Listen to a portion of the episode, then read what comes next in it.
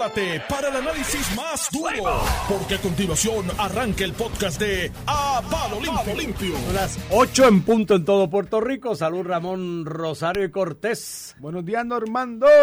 Y está también Iván Antonio Rivera y Reyes en su programa. A palo limpio, estamos aquí, estamos vivos, estamos en victoria, ya en Marte. Iván hoy no odia al chota, no al traidor, no odia al vago. El odio es un sentimiento muy feo. Muy negativo. Qué lindo eso de tu parte, Callas. Hay que Eso fue Semana Él Santa. quiere a Rodríguez Bebe, quiere a Manuel Natal, A él adora a Helio, él, él, él ama a Tommy, él, A tú sabes. fíjate, le has tirado dos o tres de los que él siempre está con el palo en la mano, menos Rodríguez Bebe. Y, y Iván coincide más con Rodríguez Bebe que, que Sí, solo en el aspecto económico. O sea que ya él está a punto de entrar a está entre dignidad. Proyecto Dignidad y el No, Partido no, Republicano. pasa- el Partido Dignidad- Republicano. No, lo que pasa es que Proyecto Dignidad en lo social es muy conservador para mi gusto. Sí, es verdad, tú eres bien Yo liberal. estoy en al otro extremo de la ecuación en lo ¿Tú estás social. con Victoria Ciudadana en lo social? Más o menos. Ni sí, estoy tanto. ¿Tú crees en las, en las leyes esas contra los pititos, el acoso en la calle, el acoso callejero? No, eso no, no tanto, no, no exageremos tanto. No Ah, no, de hecho, eso no es liberal, eso es una gran contradicción. Eso no es liberal. De hecho, ayer hablamos del delito este. Mira acá otra vez, Normando. Que, que, que te oí una noticia ahí que Wanda Vázquez niega que esté cooperando con las autoridades y que se va. Esa es la misma Wanda Vázquez que saliendo del Capitolio en la vista del nombramiento de su esposo a la judicatura negó que le habían incautado el celular. Y después resultó que el celular, después resultó que el celular lo habían hecho hasta piezas los federales, lo habían desmontado, lo habían Pero fíjate, con las expresiones que sacó ayer, yo no, no dudaría que está diciendo la verdad, ¿verdad? Eh, Yo no, no sé, es que el pedigrí. mano, dentro de toda la situación, Iván, y tú sabes que yo pasé por Wanda Vázquez y tengo mi- mis reparos con muchas cosas, pero al final del día eh, debe estar, sí, no, y debe estar pasando por un momento complicado, no solamente ella, su, su familia, tú sabes. Sí. Sí, pero. Ayer salió a relucir que estaba, que se iba a declarar culpable, el Black Comay lo sacó el programa que iba a, se iba a salir culpable, que estaba cooperando con las autoridades federales y que había tenido que eh, recurrir a atención médica, pues, por, por intentos de suicidio o algo por el estilo. Y ya rápidamente salió y desmintió, que creo que es lo que uno recomienda en estos casos siempre a nivel de comunicación. Tú matas el dicho rápido. Y negó ni que estaba cooperando, no se va a declarar culpable, que va a luchar hasta el final.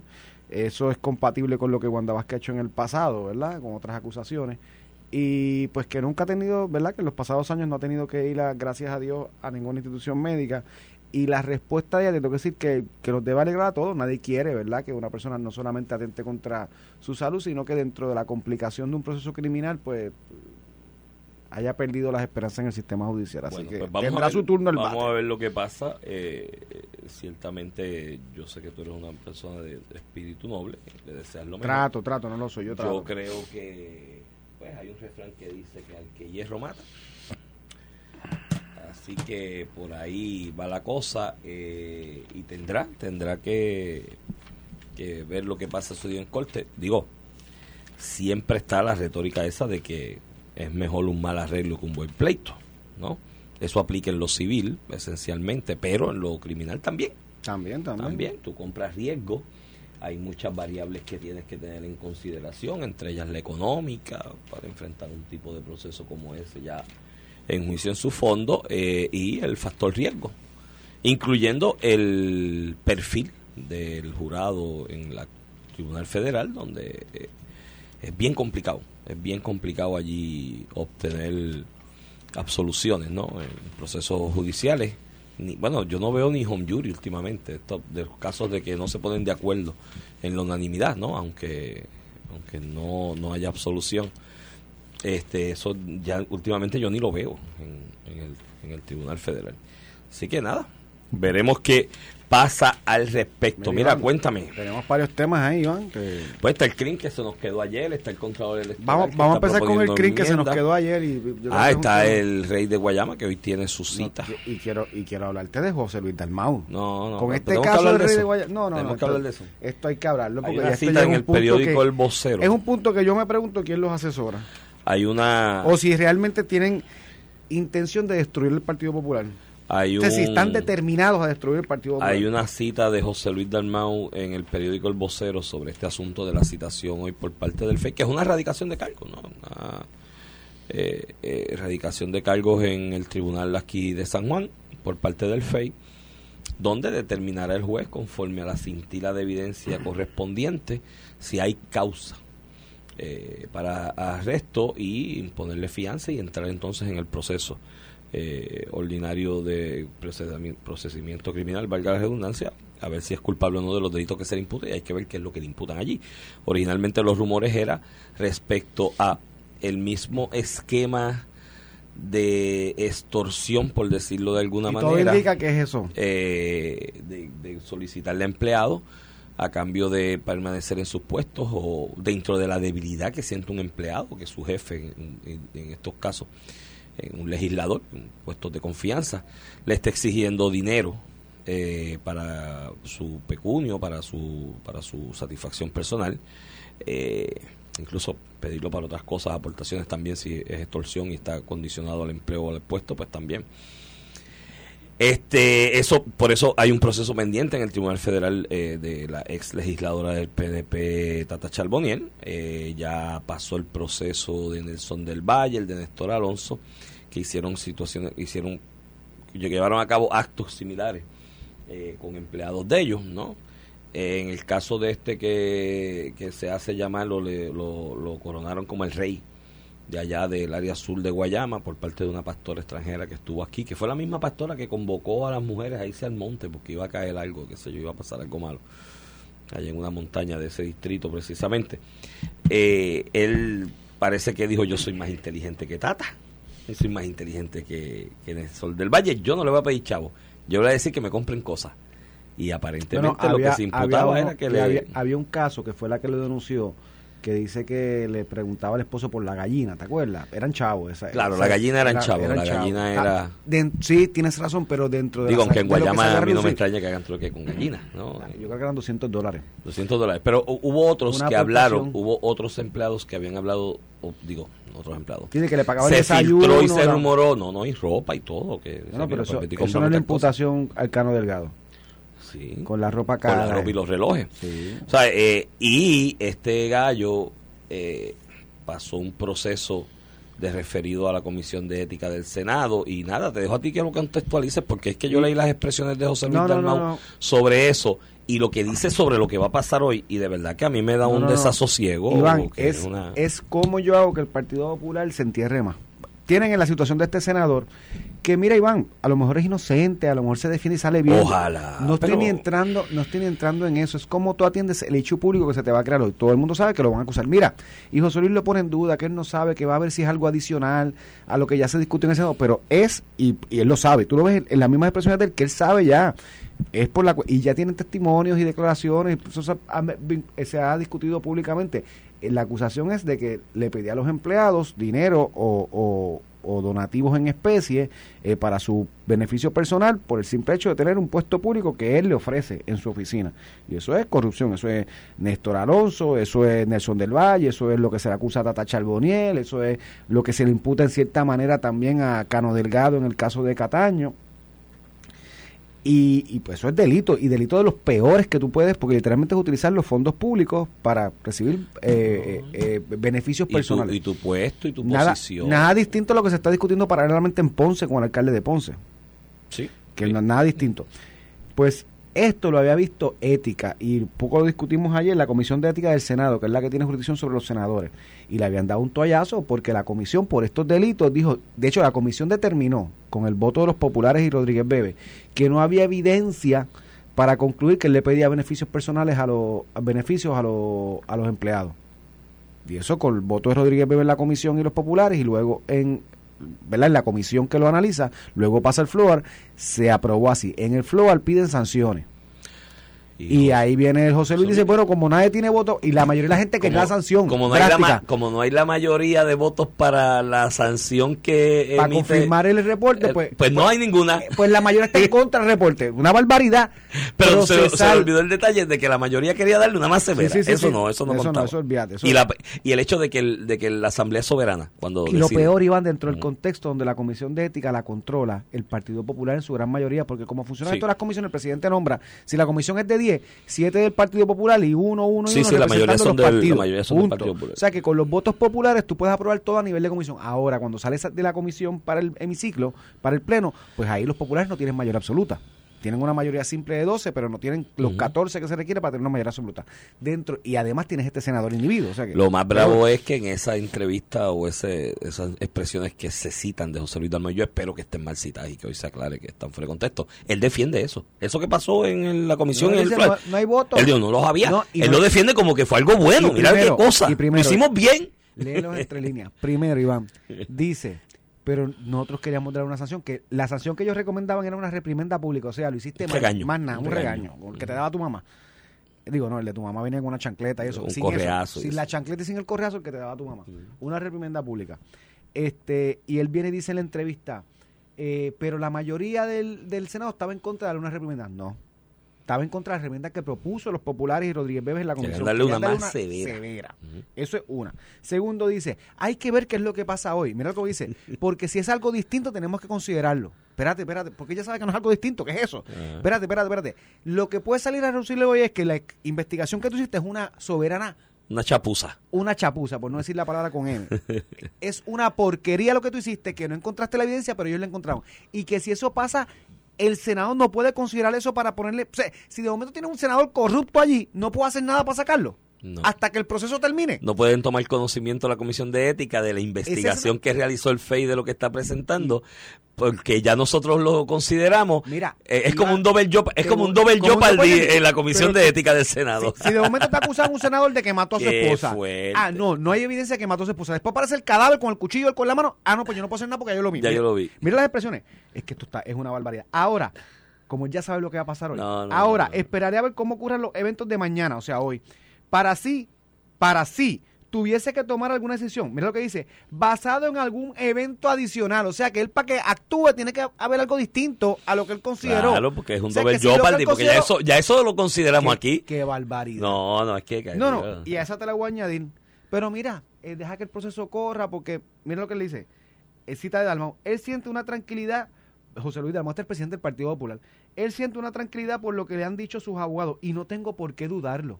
No, mira, él me dijo que los abogados eso lo van a resolver y yo no tengo ni por qué dudarlo, ya él me lo dijo. Sí, que no, que él le dirá, que Alberto, sus abogados están tranquilos. Alberto le dirá a él, estoy intranquilo porque cometí el delito. Tú sabes, que, que es una barbaridad. Y los abogados Entonces, le- que lo diga. Y los abogados le van a decir, no, tranquilo, Mejor- páganos, páganos que vas preso. que vas preso, no, no, tranquilo, que Páganos, que tú vas Pero yo te, preso. o sea, entonces yo digo, mira, más allá, para esto no de la entrevista, mano. No, no, O sea, es que- con esto tú no solamente hundes tu figura como presidente, senador, lo que tú quieras decir, hundes el Partido Popular, Iván. Sea, ¿Cómo la reacción? Mira, yo recuerdo cuando en el en, en, en el cuatrino pasado, que Johnny Méndez tuvo un montón de problemas en la Cámara.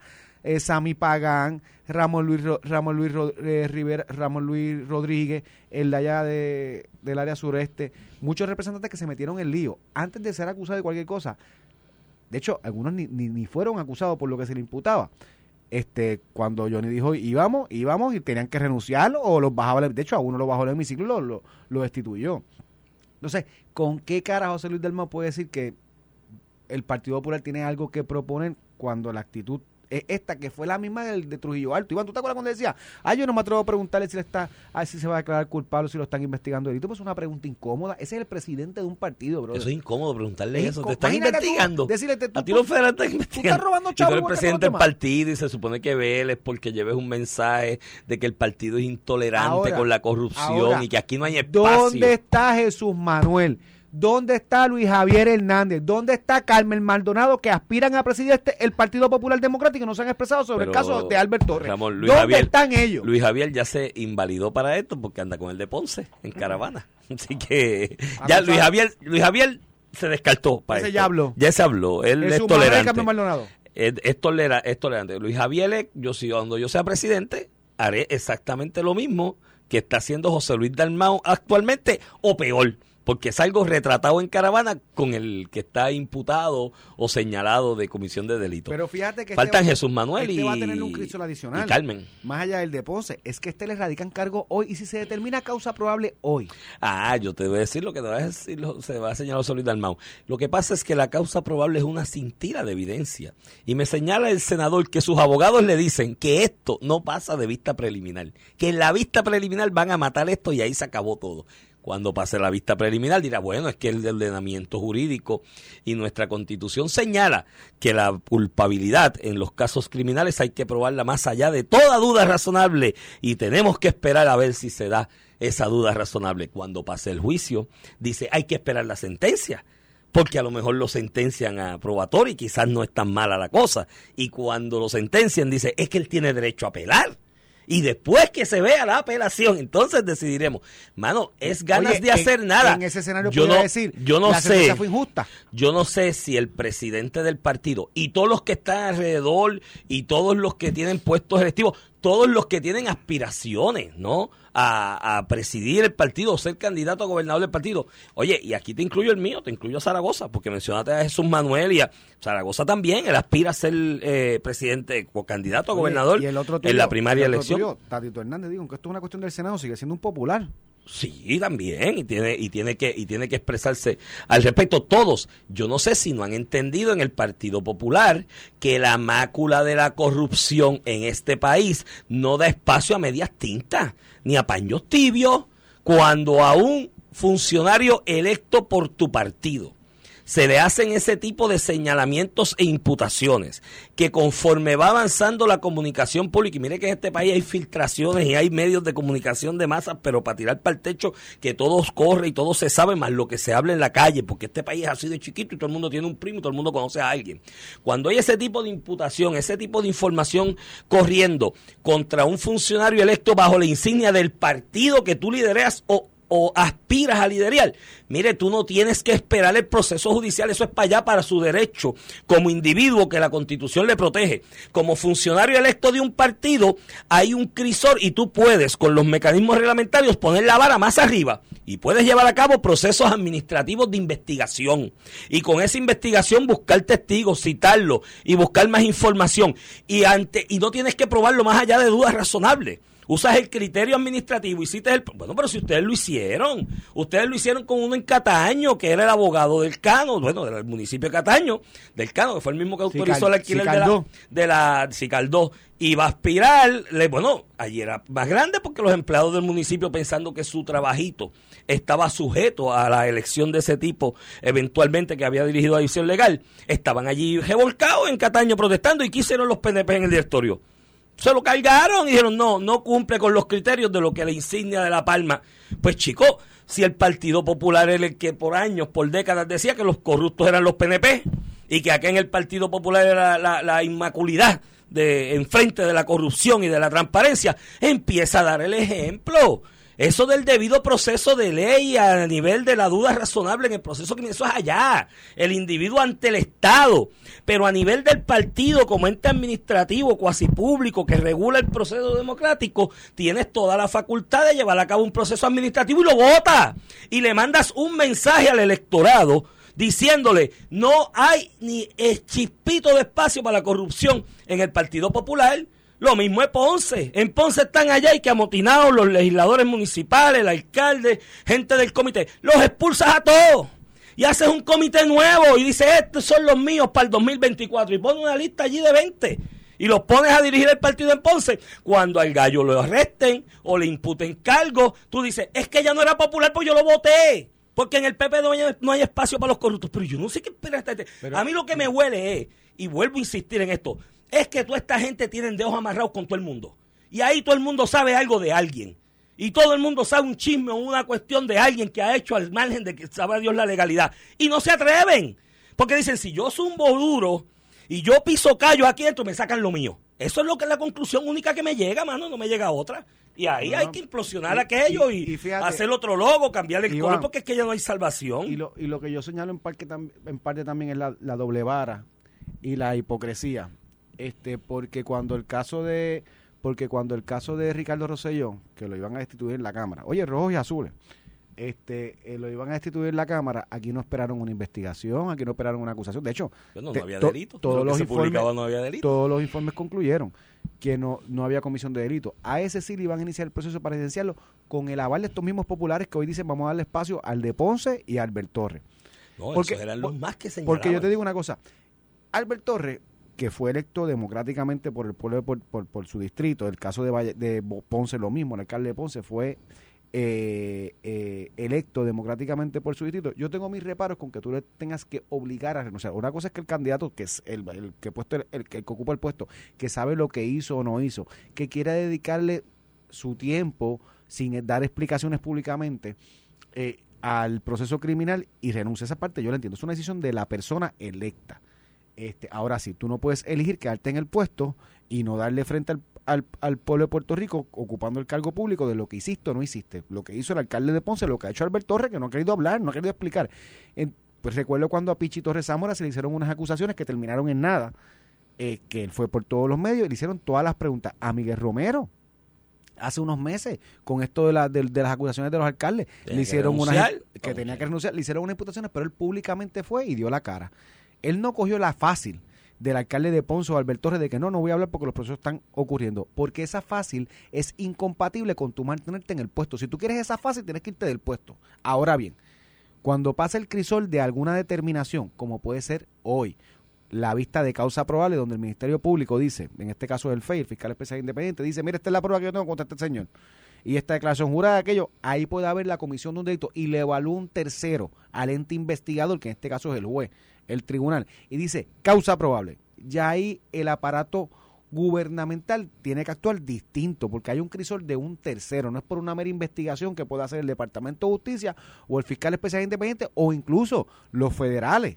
Ya cuando pasa eh, ese crisol de una determinación de causa de un tercero, ya sea a nivel local un juez eh, en una regla 6, ¿verdad? Que es la regla 6 de procedimientos criminal, que es la que regula eh, estas vistas de causa probable, o sea, eh, un, un, un, un gran jurado a nivel federal, ya sea una de las dos, ya pasaste un crucero de un tercero, eh, eh, eh, un tercero imparcial y la, la, la reacción del ente gubernamental es distinto. Incluso la reacción de José Luis Dalmao ahí debe ser distinta. Mi problema no es ese, mi problema es uno, que José Luis Dalmao, con los casos de otros de otros de otros partidos, opina distinto y actúa distinto. Entonces, ahí se ve la hipocresía y la doble vara. Realmente tú no estás persiguiendo la corrupción, tú estás persiguiendo la oposición política. Y segundo, las justificaciones que da, que son totalmente irrisorias. No, es que si eso pasa y es por lo mismo, no lo puedo atender aquí. No, no, no, ¿Ah? no, chico. No, que él me dijo a mí que los abogados dijeron que están tranquilos, así que yo estoy tranquilo, yo no tengo por qué dudarlo. Chico, pero- O sea, mira, Dil, que tú crees, y lo, hasta los respeto más, digo, si fuera consistente, porque no lo hizo con Ricardo Rosselló y con otros de, de, otro- de otros partidos. Dil, mira, yo no creo que yo le tengo que pedir la renuncia a un funcionario que es investigado hasta que se determina causa probable o hasta que termina con, o hasta que termina convicto una sentencia final, final, fi- final y firme. Dilo desde el principio y no diga estas tonterías que, mano, eh, lloran. o es que yo leí este reporte y decía, mano, ¿quién le dijo a él que saliera con esto? Mejor quédate en tu casa y no, no voy a dar entrevista y esperas a mañana a ver qué pasa hoy. Pues, Pues, pero peor que eso, este, más, más, más hiriente a la retina, es que defiende lo que hicieron en el Senado, como que estuvo bueno. O sea, el- es que, es que, es que, vuelvo y te repito, yo tengo la esperanza de que hoy él salga y aclare y diga que esas expresiones se las sacaron de contexto. pero si están, Que lo que dijo fue otro. Iván, por Dios. pero a lo mejor, yo he visto casos aquí que... Bendito Iván. Eh, no, Bendito porque es que lo único que salva la situación, porque de lo demás No creo sé. que demuestras una debilidad de, carácter enorme. totalmente consistentes con las que hizo con Trujillo Alto. Bueno, es pues que es que- incómodo no, preguntarle si lo están investigando. Trujillo, Mayagüez.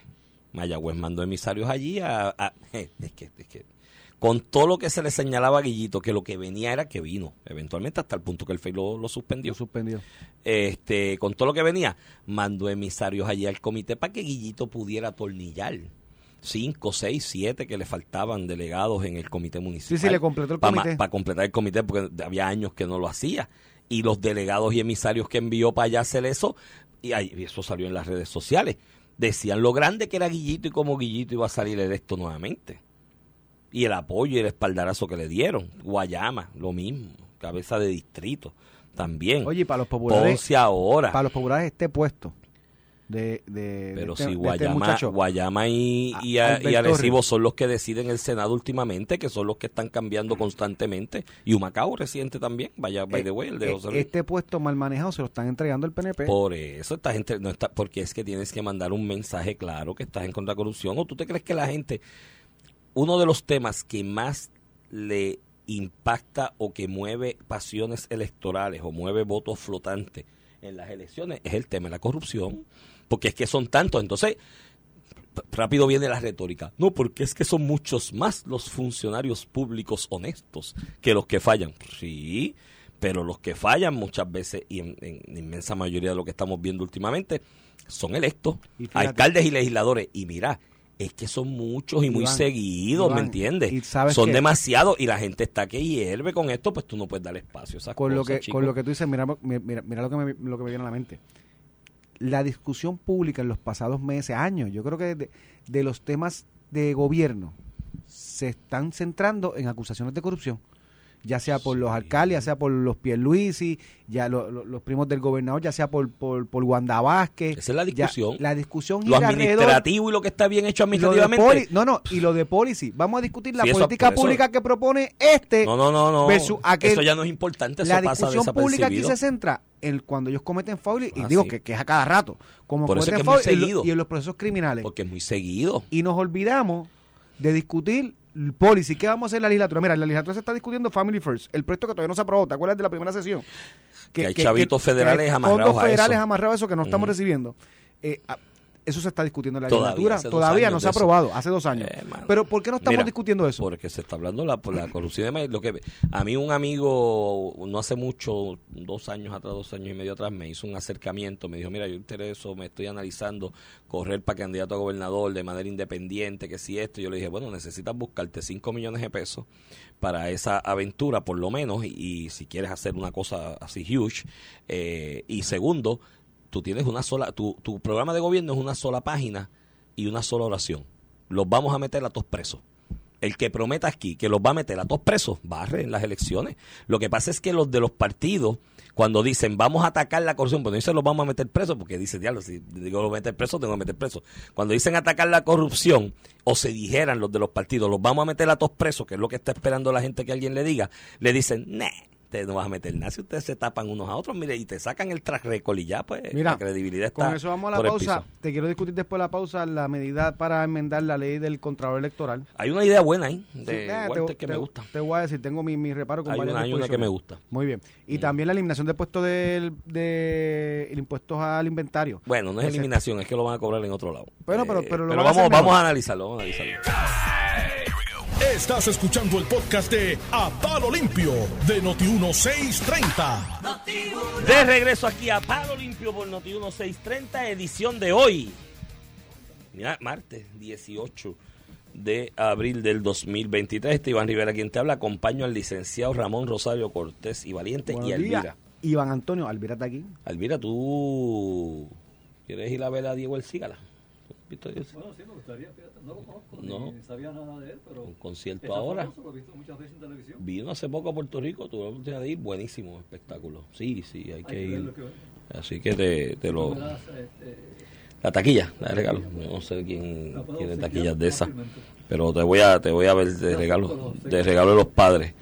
Adelantado. Adelantado. Mira, Sí, cuéntame, porque- Iván. Mira, eh, hay reforma para el crimen. Vamos con lo del crimen, yo creo que eso es bien tangencial porque si algo hemos coincidido aquí tú y yo, y yo creo que la generalidad de las fuerzas comerciales del país y económicas, es que el impuesto al inventario, eh, que está ahí simplemente para recaudarle unos chavitos a los municipios. Los chavitos que necesitan, porque... Sí, sí, pero, Mira, pero mira, volvemos a lo mismo. Si no, Y déjame contextualizar Pero- esa parte del financiamiento de los municipios. El municipio principalmente, ellos tienen una, una partida del IBU, ¿verdad? Eh, que Hacienda se los remite, una vez lo cobra, que uno lo cobran directo, y, y tienen corporaciones y otros métodos, pero principalmente se, se, su medida de recaudo vienen del CRIM, del Centro de Recaudación de Impuestos, impuestos, Municipales, que se, inmueble. que se fundamenta en dos cosas, la inmueble y la mueble, ¿verdad? Este, la mueble, la inmueble son las casas, uno paga eso, eso le llega al municipio. Eso recauda, el CRIM, recauda cerca de 1.100 millones de dólares al año. Un billón, más de un billón de dólares al año. Un B, B. de bruto, ¿cómo es que dice Quique? Con B de burro, de... Bruto, yo no sé. Bruto y no sé qué más. 1.100 millones al año. Y de corrupto. Y de- pero se sabe de corrupto. No sé. Pero el puesto al- el impuesto al inventario, que es los comerciantes, cuando usted un- va a un sitio a comprar, si el comerciante tiene allí 25 camas, usted tiene usted en el desk, tiene 25 camas, pues esas 25 camas pagan un impuesto de estar en inventario. Y si no las vende ese año, lo pagas el año que viene, el otro año. Y eso ha evitado que los comerciantes traigan mercancía, lo que afecta el comercio, porque primero usted dice, mira, yo quiero esa cama, bueno, llega en dos semanas, ah, pues no la quiero. O sea, que chavaste ya el comerciante. O dos, eh, la compras, pero tienes que esperar, tienes que esperar dos semanas, ¿verdad? Tú te tienes que ir molesto. Y tres, en casos de emergencia como María, pues cuando pasa una emergencia resulta que nadie tiene nada. Y si el muelle se tranca, pues chavaste el comercio totalmente porque todo el mundo quiere comprar. Eh, porque los- el caso de la cama, las camas se inundaron en María, pues va a comprar cama. Pues no, el comerciante tenía en Puerto Rico tres camas, porque no puede tener las 50, las 100 que po- podría tener, porque tiene que estar pagando impuestos al inventario. Y eso también nos afecta el precio, porque ese comerciante, en lugar de estar comprando al por mayor 100 camas, porque las voy a vender en los próximos 3, 4 años, no lo puedo hacer porque tengo que pagar impuestos al inventario todos los años. Así que compro menos cara y me sale más caro a mí y a usted le Y- sale más caro cuando se lo Y compra. él. estás poniendo el ejemplo de las camas, pero también está el ejemplo de las piezas del automóvil, que cuando se te daña no avisa, fue de un día para otro. Y tienes que esperar una llega, semana, dos días, tienes que tres esperar días. una semana, a veces más de una semana. Si la- Unas veces tienen 24 horas, pero, pues eso a cuesta veces- más. Pero claro, si cuesta tienes más. 24 horas te incrementa en 50, 60 pesos, el si es una pieza pequeña, si es una grande, imagínate montón. cuánto te cuesta. Y aparte de eso, pues esas eventualidades no puedes resolverlas en el momento cuando llegas al taller o llegas al autopar, porque no, no la tengo, te la tengo que pedir porque... Y peor aún, en los tiempos donde se avecinan huracanes y demás, advertencias de huracanes, la tienes en dos, eh, eh, eh, en dos instancias de esos fenómenos atmosféricos. Antes del huracán, para la prevención, vete y trata de comprar paneles y trata de comprar Iván, ¿no te acuerdas los, tensores? Los tensores. En Puerto Rico, la gente cuando venía María, cuando se anunció María, empezaron a comprar los tensores que es para amarrar el aire acondicionado, las placas, y el mucho que calentador. funciona. Funciona, lo que- aguanta. yo vi casas que se salvaron Cuando anunciaron lo de María, los tensores se acabaron en horas. en horas. Entonces no tienes inventario, pues ya tú sabes que las pérdidas que sufrió Puerto Rico fueron máximo, porque Entonces, fueron más porque no se pudo proteger. El otro problema que tienes es que insumos que necesitas para el proceso de recuperación post huracán, pues tampoco los tienes. Porque como el, el que lo provee, el que lo distribuye, el que lo detalla, La batería, el televisor no de quiere batería, el tener- radio. exacto, no quiere, y otras cosas, no quieres tener esa, ese inventario ahí porque pagas demasiado impuesto año tras año y son cosas que vendes de ordinario cuando se acercan este tipo de anormalidades o eventos, pues entonces no lo tienen y, y con el huracán pasa algo peor, entonces empieza FEMA a controlar el muelle Bueno. y a ver lo que llega. Entonces puede- pueden pasar dos meses para tú tener algo, un insumo que necesitabas para el proceso tuyo de Mira, Iván, levantamiento tras pasó con, los- con los dichosos tordos azules en María. Yo estaba allí en el COE. Cierto. en los eh, esto oye había gente con dinero que podía pagar un tordo un tordo para una casa una filtración algo que le pasó a su techo Iván no habían tordos en la ferretería no habían tordos en ningún lado cuando los tordos FEMA llegue después de dos o tres semanas FEMA empezó a traer los tordos eh, aquello era una locura. Los representantes, los alcaldes, con razón, pidiendo para sus constituyentes. Era una locura como tú repartías que te llegaron 15 mil tordos. Bueno, me acuerdo que esto, el pesquera bregaba esto con, con, con Fernando Gil, el de vivienda. Eso era un revolú. Hay, hay, hay historias clásicas. o sea, historias para contarte con un palo de whisky. De alcaldes, de, de senadores, de legisladores, con razón, desesperados por los tordos para constituyentes. No habían tordos y llegaban 15 mil y tenías una petición de 20 mil tordos. Eh, nada más eh, en una semana.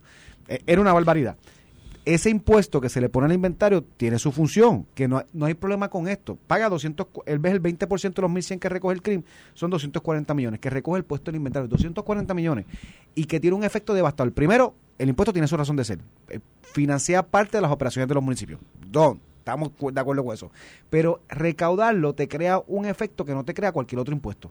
Como el IVU, cuando uno compra ah, una- un artículo en el supermercado que te cobran IVU, no, no, no afecta al comerciante, el comerciante lo puede traer por ese impuesto, lo puede traer porque lo vas a pagar tú cuando lo compras. El hecho del, del mueble es que el comerciante no lo trae porque lo tiene que pagar él mientras no lo venda.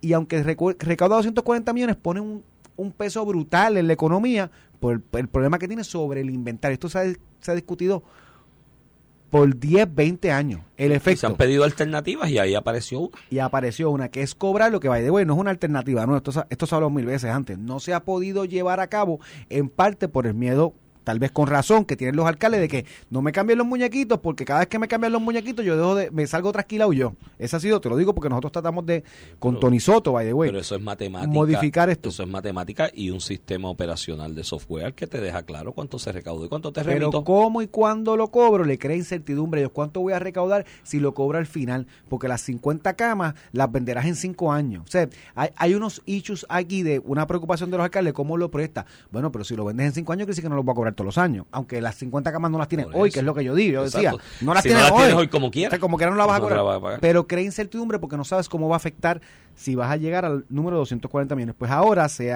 propone esta eh, propuesta que vaya, güey, me dicen que lo que la Junta de Supervisión Fiscal está on board Sí, con, con el nuevo me- mecanismo que en realidad ayuda a Puerto Rico ayuda a la economía, porque a la medida que tú traigas más camas, lo vendes más barato, mueves la economía, la persona compra más, bla, bla, bla, bla. El, el- el gobierno termina recaudando más por el IBU. si tú, si tú haces un estudio de Si mercadeo o de mercado al respecto, yo te aseguro a ti que por lo menos un 15-20% de X insumos, no todos, porque hay otros que por la obligación o emergencia, pero un 15 o 20% fácil de los insumos, X insumos, no se vende al final del camino porque desmotiva al comprador llegar al lugar a buscarlo y que le digan, ah, no lo tengo, te lo tengo que pedir, tarde a dos semanas. Y ahí dice, "Eh, me voy para otro lado. ¿Me entiendes? Y, y después me voy para otro lado, no lo compra. Y pierden, pierden, pierden de, de vender. Tú tienes toda la razón, si no lo tienes, no lo puedes No, vender. no lo puedes vender. Entonces, pues ahora se, se quiere modificar lo que a mí siempre me ha parecido lógico y no es una propuesta nueva, es que no se había llegado a este punto de presentarla y tener en parte un poco a los alcaldes on board con esta propuesta, que aunque hay preocupaciones, no tienen la reacción esa negativa que han tenido por años por la incertidumbre que les crea. Este, y es que el impuesto se pague una vez que el artículo es vendido. Esto es un impuesto, esto es el IBU. Al- algún aumento vendrá en, en ciertos artículos cuando lo ventas como como concepto, ¿verdad? Tal vez no te lo ponen en el IBU, pero el comerciante lo tiene que vender, lo tiene que tributar al CRIMBA como propiedad mueble una vez lo venda. O sea que va a tener un efecto, pero ya lo tenía porque el comerciante lo, lo pagaba mientras estaba en el inventario.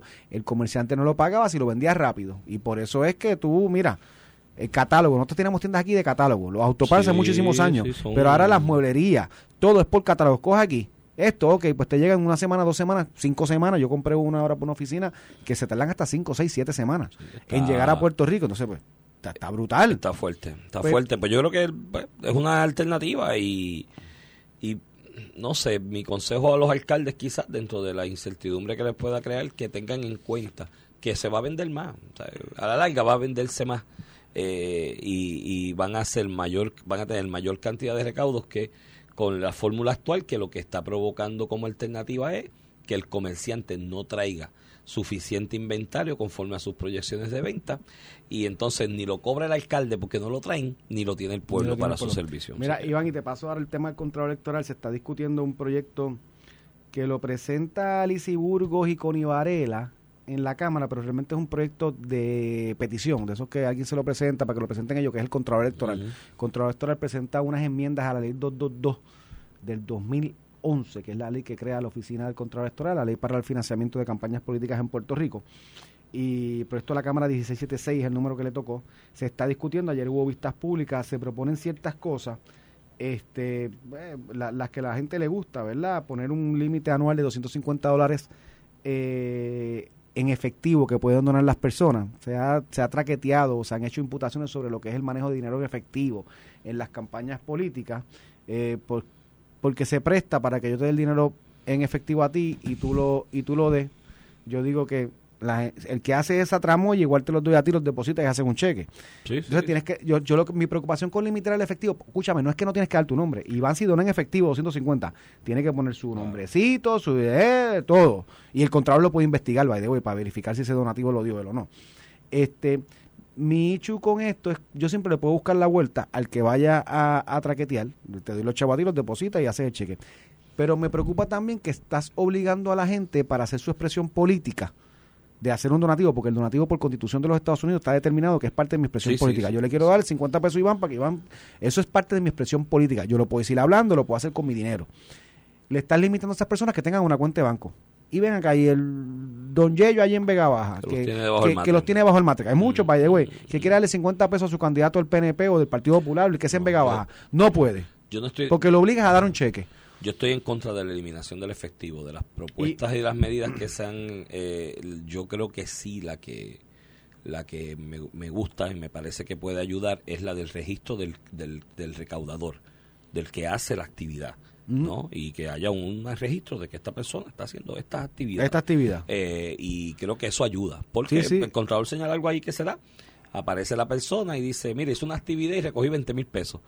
Eh, pues resulta Pero, que, lo- sí, que no, los no. cheques son, fue, fue- cogí, cogí un cheque, fui lo cambié y, le hice siete Y cheques para que la gente, yo la, yo la he hecho, tú invitas a dos o tres amigos, mira, vamos a hacer Sí, esta sí, actividad, pero que el una cosa es que cada amigo vaya y te lleve su cheque, se te lleve tu aportación. a que yo lo lleve efectivo. completo. Claro. Ahí, pero ¿qué haces ahí? Tú registras quién te lo dio y haces un registro aparte. pero entonces... No tengo problema. Pero sí, yo, yo creo que es una medida, eh, eso es la única. Lo del cash coincido contigo, yo no limitaría el efectivo. De Entonces, hecho, hay otra parte que le pone, que le pone por ciento, tienes que tener alternativa. que le pone por ciento al- a- o, o le reduce, se los extiende a otros candidatos porque ya el partido y el gobernador lo tienen. Y se los reduce dramáticamente el por ciento de dinero en efectivo que puede No, recoger. yo, no- yo, yo no Pues, tocaría lo del efectivo. Eh, eso, ¿sabes? eso por un lado. Sé- entiendo la preocupación, pero yo creo que donde está hoy, hoy día el código electoral, esa preocupación eh, inicial la atendió.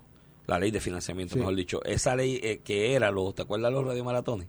Sí, sí, sí, sí, claro, ahí se Los vaciaba. radiomaratones, Ahí pusieron un por ciento. los gallos con las bolsas echadas allí. en- Ahí pusieron los por ciento porque lo utilizaban para eh, brincar Exacto, la disposición. para brincar la disposición y yo creo que ya eso se atendió, pero obviamente yo coincido Mira, contigo. entonces aumentar los limitar el términos- efectivo es limitar los términos prescriptivos de libertad expresión. 5 a 7 años, pues me da lo mismo, pero en cierta manera es darle, darle más libertad al gobierno para ser ineficiente. Si en 5 años tú no pudiste detectar el delito y Mira. procesarlo, tú sabes, eh, eh, pues vamos a darle 7, vamos a darle 1000 y que lo haga cuando quiera. En ese en ese registro eh, de la forma en que se están registrando los donativos, eh, Ramón, todo el mundo ya tiene un email. Todo donante va a tener un email. Estos son sistemas mecanizados y computarizados. Yo creo que lo donde debe dirigirse el contador electoral es a la adquisición o a la promoción de desarrollo de software, a los efectos de que cada vez que tú metes ese donante en esa computadora, salga automáticamente un email a ese supuesto donante y que el mismo software te detecte los que contestan que no, no lo di, para que te lo catalogue y te lo envíe a un informe, y el mismo software los que no contestaron. Entonces, el, el, la- el problema que tiene el Contralor que es la escasez de recursos humanos por la falta de presupuesto para auditar la mayor cantidad posible. Lo que se hace es una muestra. Tú Una muestra. una muestra. Pues esa muestra la simplificas con ese software que te va a decir quién no contestó y quién contestó que no. Y eso te lo y eso se puede hacer, eso, Eso es se sencillo, no sale muy caro. Entonces, ahí vas segmentando esas muestras hasta que te, de alguna manera te acercas. Nunca vas a llegar al 100% de los donantes, pero te acercas razonablemente y, y una campaña educativa a la ciudadanía, a los que contribuyen, de la importancia de contestar el bendito email cuando te llega de parte del, del Contralor Electoral. Si eso te lo hacen con los reportes, gallo, de las Mira. tarjetas de crédito, de las es más, por mensaje texto. Y se pone- Para más, pa más fácil. Mensaje Mensaje, texto. El número de un mensaje texto. Hemos registrado un donativo de tanto. Replique sí o replique no. ¿Sabes? Ya. Se puede hacer. Mira, y, Eh, y, y, se pone, que- y se pone mejor, Iván, porque Sí. esto ni lo discutieron a profundidad los legisladores en la vista, ni lo discuten ninguno de los reportajes, y los leí todos sobre la medida. Este, lo, lo más brutal de la medida, se pone mejor. La medida propone o, o establece en un artículo que el presupuesto de la Oficina del Contralor Electoral lo envía el- la Oficina del Control Electoral al gobernador y que el gobernador no puede revisarlo ni editarlo, tiene que mandarlo hacia la legislatura. Y yo, pero ven acá, gallo, pero tú no leíste la constitución. Vamos- después hablamos de promesa, pero olvídate de promesa. O sea, que si el Contralor mañana dice el presupuesto de la- del Contralor Electoral van a ser 500 millones de dólares, el gobernador está obligado a radicar el proyecto de la legislatura así. Pero es que te descuadra el presupuesto porque tú cuando tú llevas envías el presupuesto, tú tienes que hacer un ajuste de partidas en, Claro. el, en el cernimiento político a que le das más y a eso, le das para eso menos. lo elegiste al Pero gobernador. es que si automa lo que tú dices, si automáticamente el contador pide 500 millones y yo tengo que pasarlo automáticamente a la legislatura, voy a tener que restarle 500 ¿A alguien? otro servicio porque yo tengo que enviarle un presupuesto que Pues, cuadre ajá, con, que- los ingresos. con los ingresos. Pero más allá de eso, ¿dónde queda la facultad del gobernador de someter un presupuesto? O sea, tú me pero estás diciendo a mí. No, y, y más allá de eso, entiendo tu planteamiento de índole constitucional, pero yo hablo del operacional. Y, y amén, amén, amén la otra cosa. Aquí se olvidó que aquí hay promesa.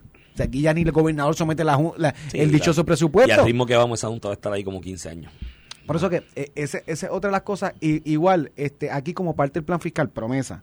se estableció que todas las cuentas, eh, aquí había muchas cuentas, eh, no, ella- eh, era imposible de manejar. Mucha cuentita realinga. Mucha cuenta de renta, que está la oficina, la comisión, la otra, el procurador, metían multa y solo iba a una cuenta, por ley. Y había un revolú. Entonces, parte del plan fiscal dijo, no, no, todas las cuentas van al, al, al TSA, al, al Treasury Single Account, que es el de que el Departamento de Hacienda, y de ahí se distribuyen para las necesidades. Pues en la medida también hay unas disposiciones, no, no, no, los del Contralor van por una cuenta para el Contralor y no se usa para más nada. Pues, pues va en contra del plan fiscal y promesas. Estamos discutiendo una Sí. medida que no tiene financieramente eh, razón legal de ser. Y entonces, Además- mírate la reacción de los partidos políticos. Vanessa Santo Domingo, la comisionada del PNP, fue allí, discutió muchas de estas cosas eh, eh, y se opuso a la medida, por- como estaba ¿verdad? redactada. Ramón Torres, del Partido Popular, este, no emitió expresiones de apoyo o rechazo. Se eh, la criticó y se mantuvo neutral sin hacer una conclusión. Pero cuando tú tienes un partido político que no apoya una medida y se queda callado, tal vez por conveniencia, para que digan que están en contra de las medidas de índole financiero de las campañas políticas, está en contra también, evidentemente, si no tú la apoyas allí. Así que no le auguro mucha no le auguro mucho mucho éxito a la medida.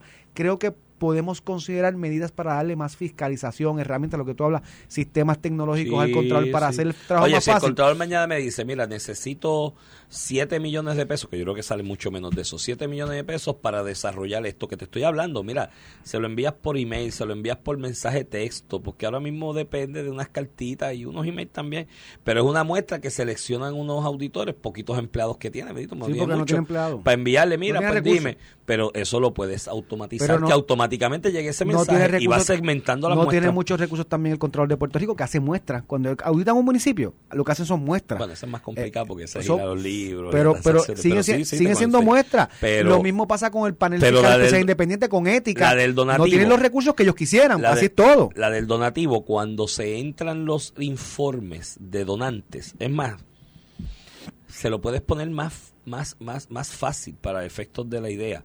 Mira, cada partido que lo entra al sistema, esto, digo, estos reportes se radican de manera electrónica, pero que esa parte de la información del donante entra automáticamente en el, en el, en el, en el rundown de los donantes y el software te puede reconocer los números de teléfono los emails y te envía el mensaje y te dice, se ha detectado un una aportación suya de 200 dólares a fulano de tal.